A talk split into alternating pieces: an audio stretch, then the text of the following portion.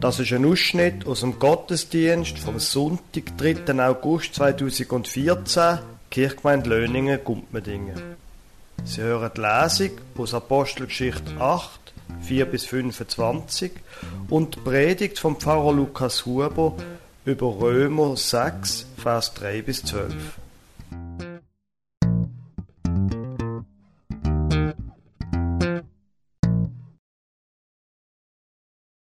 möchte Ihnen ein einen speziellen Text aus der Apostelgeschichte vorlesen, aus dem achten Kapitel. Das ist gerade am Ende von der ersten Verfolgungswelle, wo die Christen verfolgt worden sind, von dem mächtigen Kreis in Jerusalem durch Stephanus ist getötet worden, einer von den Freunden von Jesus. Und dann sind die, die sich zu Jesus zählt haben, geflüchtet. Die nun zerstreut worden waren, zogen umher und predigten das Wort. Philippus aber kam hinab in die Hauptstadt Samariens und predigte ihnen von Christus. Und das Volk neigte einmütig dem zu, was Philippus sagte, als sie ihm zuhörten und die Zeichen sahen, die er tat. Denn die unreinen Geister fuhren aus mit großem Geschrei, aus vielen Besessenen und auch viele Gelähmte und Verkrüppelte wurden gesund gemacht. Und es entstand große Freude in dieser Stadt. Es war aber ein Mann mit Namen Simon, der zuvor in der Stadt Zauberei trieb und das Volk von Samaria in seinen Bann zog, weil er vorgab, er wäre etwas Großes. Und alle hingen ihm an, klein und groß, und sprachen, dieser ist die Kraft Gottes, die die Große genannt wird. Sie hingen ihm aber an, weil er sie lange Zeit mit seiner Zauberei in seinen Bann gezogen hatte. Als sie aber den Predigten des Philippus von dem Reich Gottes und von dem Namen Jesu Christi glaubten, ließen sich taufen Männer und Frauen. Da wurde auch Simon gläubig und ließ sich taufen und hielt sich zu Philippus. Und als er die Zeichen und großen Taten sah, die geschahen, geriet er außer sich vor Staunen. Als aber die Apostel in Jerusalem hörten, dass Samarien das Wort Gottes angenommen hatte, sandten sie zu ihnen Petrus und Johannes die kamen hinab und beteten für sie, dass sie den Heiligen Geist empfingen. Denn er war noch auf keinen von ihnen gefallen, sondern sie waren allein getauft auf den Namen des Herrn Jesus. Da legten sie die Hände auf sie und sie empfingen den Heiligen Geist. Als nun Simon sah, dass der Geist gegeben wurde, wenn die Apostel die Hände auflegten, bot er ihnen Geld an und sprach, gebt auch mir die Macht, damit jeder, dem ich die Hände auflege, den Heiligen Geist empfange. Petrus aber sprach zu ihm, dass du verdammt werdest mitsamt deinem Geld, weil du meinst, Gottes Gabe werde durch Geld erlangt. Du hast weder Anteil noch Anrecht an dieser Sache, denn dein Herz ist nicht rechtschaffen vor Gott. Darum tu Buße für diese deine Bosheit und flehe zum Herrn, ob dir das Trachten deines Herzens vergeben werden könne. Denn ich sehe, dass du voller bitterer Galle bist und verstrickt in Ungerechtigkeit. Da antwortete Simon und sprach, bittet ihr den Herrn für mich, dass nichts von dem über mich komme, was ihr gesagt habt. Als sie nun das Wort des Herrn bezeugt und geredet hatten, kehrten sie wieder um nach Jerusalem und predigten das Evangelium in vielen Dörfern der Samariter. Der Predigtext steht im Römerbrief. Ich trage den Text jetzt den gerade vor, wenn Sie mögen. Manchmal hilft können Sie ja da mit mir auch vorlesen. Manchmal hilft es, wenn man etwas laut ausspricht. Römer 6, 3 bis 12. Oder wisst ihr nicht, dass alle, die wir auf Christus Jesus getauft sind, die sind in seinen Tod getauft.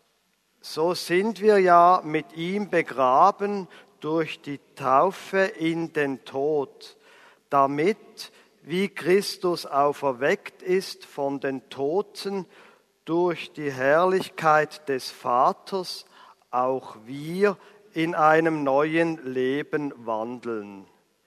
Denn wenn wir mit ihm verbunden und ihm gleich geworden sind in seinem Tod, so werden wir ihm auch in der Auferstehung gleich sein.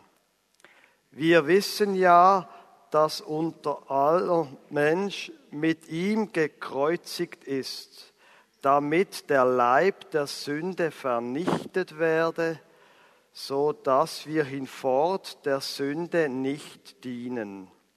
Denn wer gestorben ist, der ist frei geworden von der Sünde. Sind wir aber mit Christus gestorben, so glauben wir, dass wir auch mit ihm leben werden und wissen, dass Christus von den Toten erweckt hinfort nicht stirbt. Der Tod kann hinfort über ihn nicht herrschen. Denn was er gestorben ist, das ist er der Sünde gestorben, ein für allemal. Was er aber lebt, das lebt er Gott. So auch ihr haltet dafür, dass ihr der Sünde gestorben seid und lebt Gott in Christus Jesus. So lasst nun die Sünde nicht herrschen in eurem sterblichen Leibe und leistet seinen Begierden keinen Gehorsam. Liebe Gemeinde, unsere Kirche hat ein Problem mit der Taufe. Für viele Menschen ist Taufe ein Akt von der Folklore. Man macht es halt einfach so. Es gehört dazu und es würde doch etwas fehlen, wenn man nicht könnte dann essen und eine Taufe essen mit Götti und Gott machen. Und ich frage mich dann als, kann das jetzt wirklich alles sein? Für andere Menschen bedeutet Taufe nicht Folklore, sondern die Kindertaufe bedeutet für sie genau gar nichts. Das sind oft Menschen, die mit Ernst, wenn Christinnen und Christen sind, die ernst gemacht haben mit dem Glauben und jetzt sagen, aber die Taufe, das ist doch gar nichts gewesen. Und dann haben sie die Idee, haben sie die Idee, sie wollen sich als Erwachsene nochmal taufen. Unsere Kirche hat ein Problem mit der Taufe. Der Paulus hat auch ein Problem. Allerdings nicht mit der Taufe, sondern mit der Zeit. Im Vers 8 schreibt er, sind wir mit Christus gestorben, so glauben wir, dass wir auch mit ihm leben werden. Also Zukunftsform, wir werden mit ihm leben. Und im Vers 11 heißt es, lebt Gott in Christus Jesus. Ja, was jetzt? Leben werden oder leben? Ähnlich im Vers 4, wo es heißt, so sind wir ja mit ihm begraben durch die Taufe in den Tod. Und im Vers 6, dass unser alter Mensch mit ihm gekreuzigt ist in der Vergangenheit. Und dann im Vers 11, so haltet dafür, dass ihr der Sünde gestorben seid und lebt, plötzlich wieder in der Gegenwartsform, Gott in Christus Jesus. Wir sind begraben, sagt der Paulus. Heute soll es ein bisschen um die hohe Theologie gehen. Und die hohe Theologie, naja, da gibt es manchmal so eine Art Widerspruch. Da gibt es Sachen, wo sich in Widerspruch befindet mit unserem Alltag. Wenn man sie als Alltagssatz lesen dann haben wir ein Problem. Erlauben Sie mir darum, dass ich ein bisschen aushole. Taufe von der christlichen Gemeinde, wie es dort dreht war, wie wir es vorher in der Apostelgeschichte, der Anfang vom Taufwesen quasi gehört haben. Taufe von der christlichen Gemeinde hat ein Vorbild gehabt, nämlich Taufe vom Johannes, wo ja eben heißt Johannes der Täufer. Da ist in der Wüste und hat ziemlich rabiat und radikal gesagt, kehret um, tünt Buß. Und er hat die Leute gern beleidigt als Schlangenbrut und als niedere Wesen und hat gesagt, sie müssen dringend ihr Leben ändern, sonst ging es ihnen einmal schlecht. Nicht lang auf da Johannes der Täufer ist ein anderer Prediger auftaucht. Jesus von Nazareth. Und da hat auch geredet vom Ende der Zeit und von der Umkehr. Aber er hat gesagt, ihr solltet in meine Nachfolge treten, dann geht's euch gut. Der Johannes, der hat gesagt, das Reich von Gott ist jetzt denn gerade da. Und drum macht Buß. Ganz gleich und das Gericht, ganz gleich wird abgerechnet. Und wenn ihr dann nicht gut dasteht, geht's euch schlecht. Er hat die ganze Zeit wie eine Art zusammendrängt. Ein bisschen ähnlich wie bei den Propheten. Bei den Propheten, Jeremia und Jesaja und so weiter, da hat man oft das Problem, dass man so prophetische Texte liest und denkt, das und das ist offensichtlich noch nicht eintreten, aber dann gerade im Vers nachher, ja, aber das ist doch erfüllt worden, zum Beispiel in Jesus. Bei den Propheten ist auch wie eine Art Zeit zusammendrängt. Und was schon gesehen ist und was noch nicht, das ist ganz, ganz noch beieinander in einem Kapitel zum Teil in ein, zwei Vers. Das Ende der Welt ist noch, sagt der Johannes. Jesus jetzt, da macht noch einen Schritt weiter. Jesus tut die Zeit nicht nur zusammenstauchen, sondern er streicht sie, schlicht und einfach. Fertig. Weg damit. Weg mit der Zeit. Jetzt schon. Nicht ganz gleich jetzt schon ist Ende der Welt da. Jesus redet wenig über Taufe. Aber so wie sich Taufe nachher herausgestellt hat und so wie auch der Paulus zum Beispiel in unserem Text darüber nachdenkt, in der Taufe tut sich alles konzentrieren. Der Glauben an Jesus Christus, überhaupt die ganze christliche Theologie. Taufe wird wie eine Art ein Brennpunkt von der ganzen Theologie. Sie fasst das ganze Heilsgeschehen zusammen.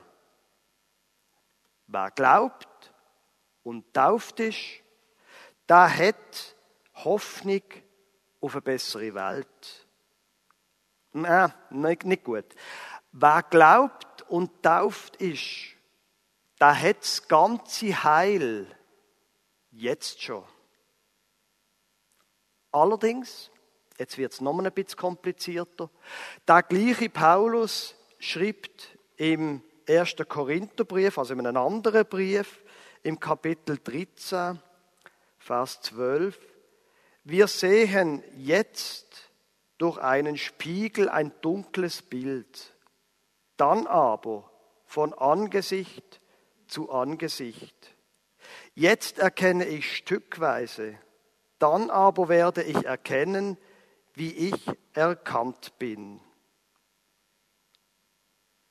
Also, das ganze Heil ist schon da.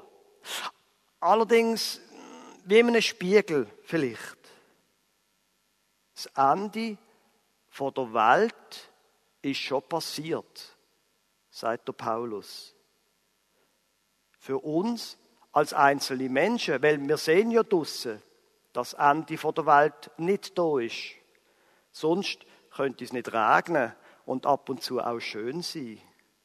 Aber für uns als Einzelne ist Ende von der Welt schon passiert. Und Taufe ist das Ende von der Welt. Darum ist es ja auch so merkwürdig, dass wir kleine Kinder taufen. Taufe ist ein Todesritual. Ein Todesritual. Nicht zuerst ein Ritual zum Leben, zu einem neuen Leben. Das Gericht, das, wo der Johannes immer damit droht hat, wo Jesus immer und immer wieder davon geredet hat, das Gericht ist schon vollzogen. Und der Schuldige, der ist verurteilt worden. Und der Schuldige bist eben nicht du und der Schuldige, der bin nicht ich. Der Schuldige hat einen anderen Namen als deine und mein Vorname.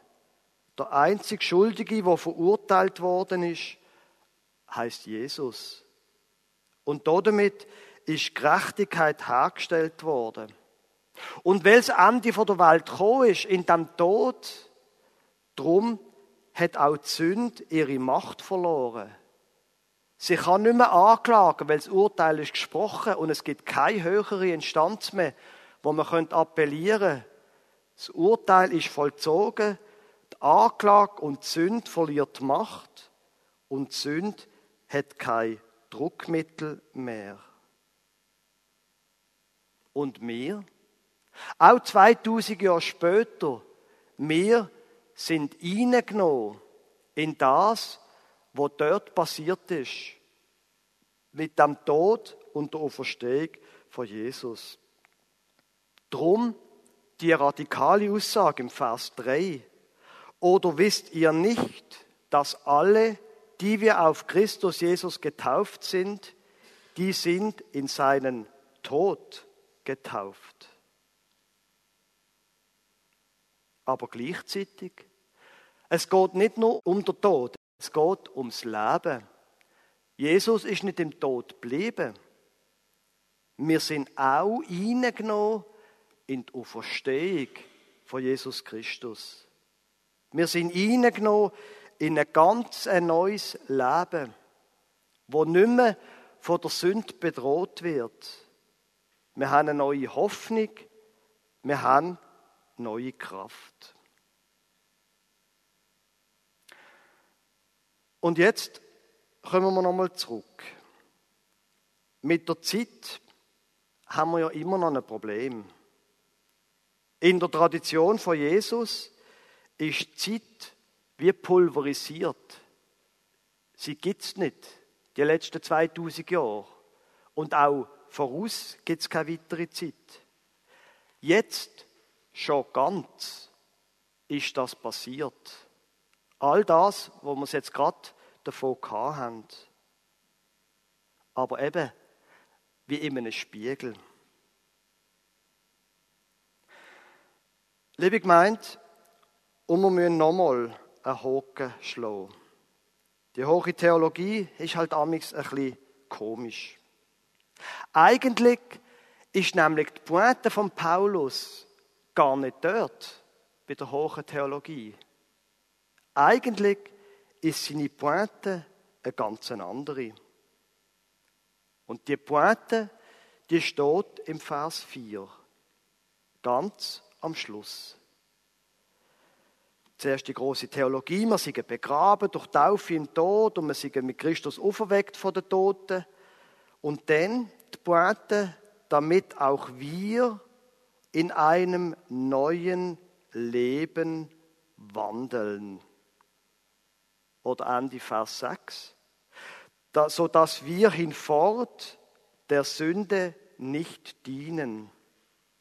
Oder Vers 12. So lasst nun die Sünde nicht herrschen in eurem sterblichen Leibe und leistet seinen Begierden keinen Gehorsam. Die hohe Theologie hat Folgen und sie muss Folgen haben. Die hohe Theologie hat Folgen in unserem niedrigen Alltag. Die hohe Theologie, die will nämlich, dass sie aufhören mit Intrigen spannen. Die hohe Theologie, die will, dass ich mein Neid ablege, in den Tod gebe. Die hohe Theologie will, dass sie ihren Zorn ins Grab gehen.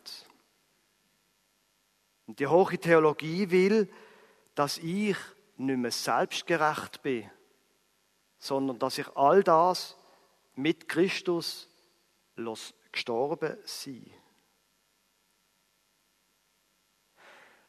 Der Simon vorher in der Lesung, der hat mit Geld den Geist kaufen. Und der Petrus sieht ganz klar, was da passiert. Und er sagt ihm, er sei voll von bitterer Gallen und voller Ungerechtigkeit. Ich weiß nicht, was ihres Problem ist. Aber vielleicht ist das auch gar nicht nötig, dass ich das weiß. Es langt, wenn ich weiß, was mein Problem ist. Auf jeden Fall gilt das, wo der Petrus dem Simon gesagt hat. Er solle umkehren und Gott um Vergebung bitten.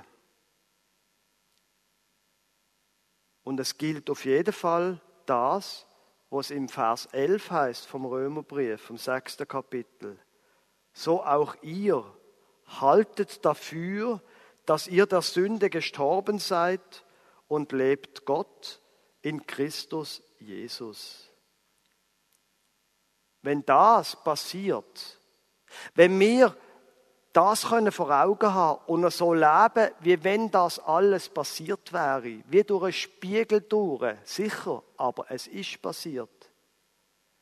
Wenn das passiert, dann bedeutet Taufe ganz sicher mehr als Folklore. Und dann ist auch eine zweite Taufe kein Thema mehr. Das langt absolut einmal tauft sein, weil es gibt keine Zeit. Von früher als Baby und heute sind wir groß. Das gibt's nicht. Die Taufe ist passiert. Und wenn das passiert, dass wir den Text können wie verinnerlichen, dann glaube ich, haben wir auch begriffen, was Taufe bedeutet. Wir sind mit Christus gestorben und wir leben mit ihm. Etwas Besseres kann uns ja gar nicht passieren. Amen.